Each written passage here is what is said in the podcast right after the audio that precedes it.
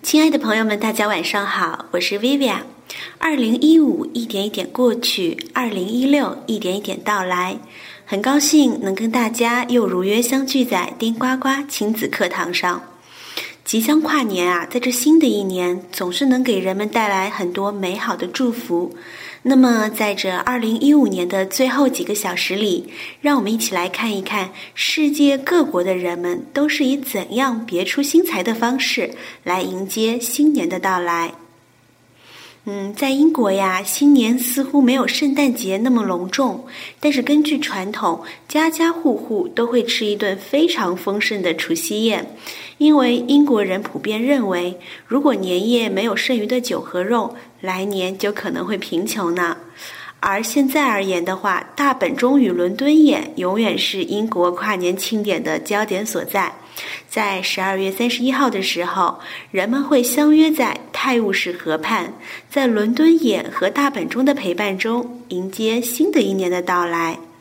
而当新年来临的那一刻呀，大本钟的钟声将顺着电台及电视台的声波传遍整个英国，绚丽的烟花在夜色中绽放，夺目光彩，瞬间将伦敦上空点亮。我们再来看一下西班牙，西班牙人在元旦前夕，所有的家庭都会团聚在一起，以音乐和游戏相互庆贺。当除夕夜十二点钟声刚开始敲的第一声的时候，人们便开始争着吃葡萄。如果能按钟声，咱们说能吃下十二颗的话，便会象征着新年的每个月都平安如意。而且呀，每一颗葡萄还有不同的含义呢。比如说，吃一颗代表求平安，第五颗呢又代表和睦，等等等。那么在新年的这一天，同时西班牙的家长也会变得特别特别的仁慈，他们会在这一天满足孩子的一切合理要求，因为按照当地的风俗，如果孩子在当天特别的生气、骂人、打架的话，都是不祥之兆。同时呢，大多数西班牙人还会在身上携带一枚金币或铜币，以示吉祥。我们可以看到这张图，就是西班牙人忙着吃葡萄，样子还真逗趣呢。让我们再来看一看日本。日本这个亚洲国家呀，其实和我们中国也是比较相似的。日本人非常重视新年，全国都会统一休假。在除夕夜的时候呀，人们会纷纷祈求神灵降福，这被称作叫做初诣。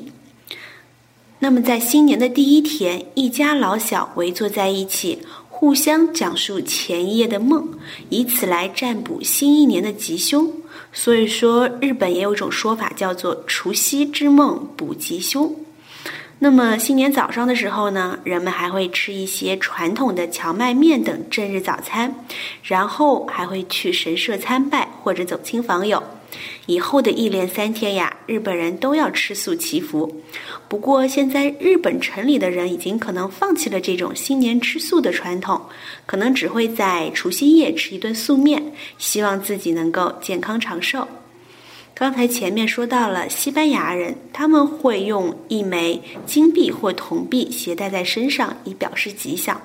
那么，薇薇娅就想到前阵子在日本，人们还会拿五日元的硬币作为元节招福金运，这个同样与西班牙挺相似的。这个硬币长什么样呢？它的背面啊是有一对豆芽，然后中间是有一个孔。这种硬币啊，在神殿许愿或者是在放在钱包里求好运，都是一个不二之选呢。同时，有一些情侣还会把它们做成漂亮的手机链挂在身边，样子也非常的可爱。说过了日本，我们都知道，在中国呀，年夜饭上绝对少不了的是大鱼大肉，那么和亲戚朋友聊天更是一大享受。然而，在瑞士这个号称低碳大国的国家，他们其实，在过年的时候并不流行走亲戚，他们也不会互相串门，而是用滑雪来庆祝新年，是不是真的很有趣？那么，他们会在大年初一的时候，人们会一大早从不同的地方汇集，他们有的会去成群结队的爬山，有的会在山林中沿着长长的雪道滑雪。举行雪中踩高跷的趣味比赛，享受着一种北欧特有的雪上娱乐，以健身来迎接新的一年的到来。瑞士人用滑雪来庆祝新年，那么美国人呢？其实呀，美国人喜欢在每年的最后一天聚集在一起，等待新年的钟声敲响。那么庆祝活动啊，有两项是特别引人注目的，一个就是化妆游行，第二个就是玫瑰花比赛。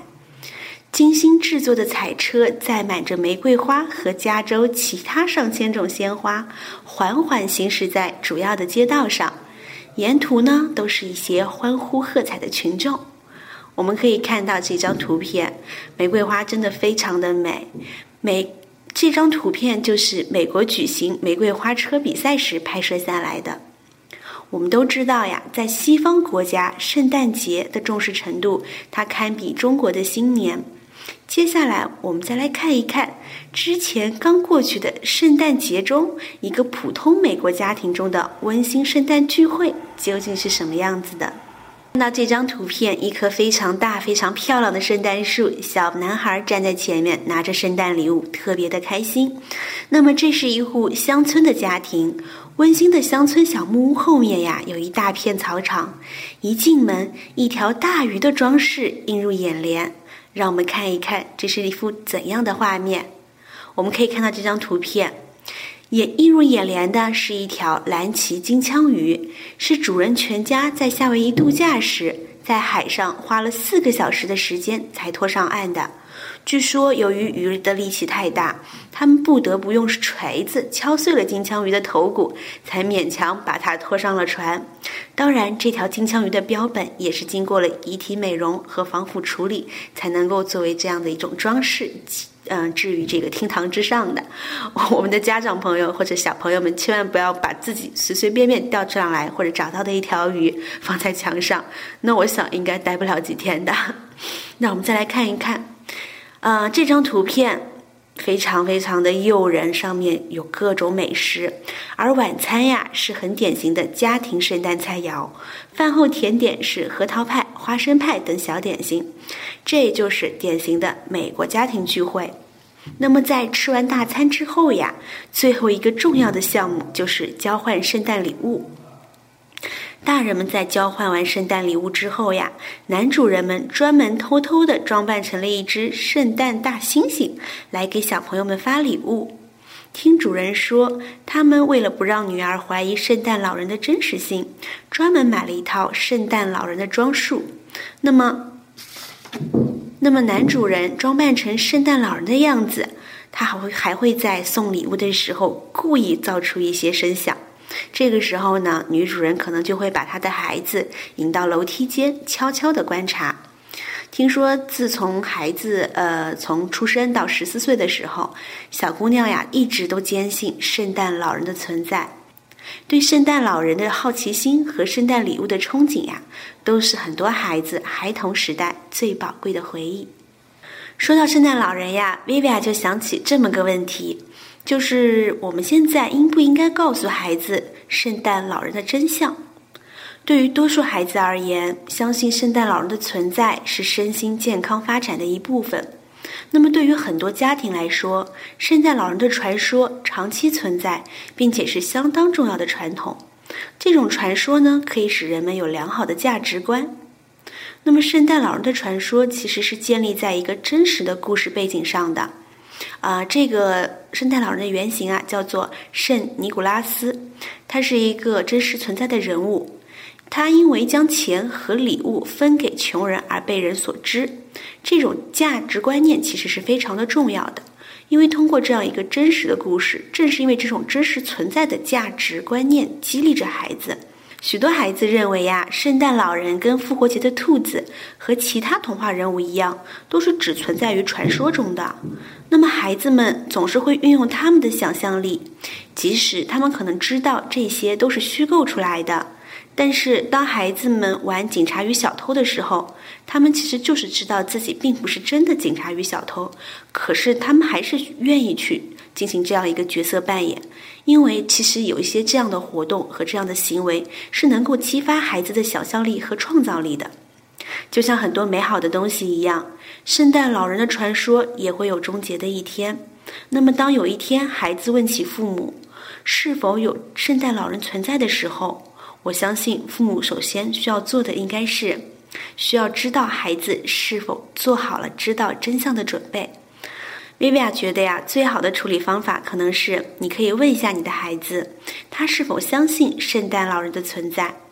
如果孩子告诉你他相信的话，那么我觉得这个真相可能现在告诉他就有点为时过早了。如果说孩子他说不相信的话，那么凭着他年纪的增长和他对社会的认知，他自然而然也会知道这个真相的道理。那么在欧美，其实没有任何一个人会跑过去对一个小孩子说：“圣诞老人是骗人的，从来没有圣诞老人。”只是这是作为一个传统，你应该让小孩子保持着一份童心，让全世界的孩子依然保持着那份相信美好的纯真。就像三川林说的：“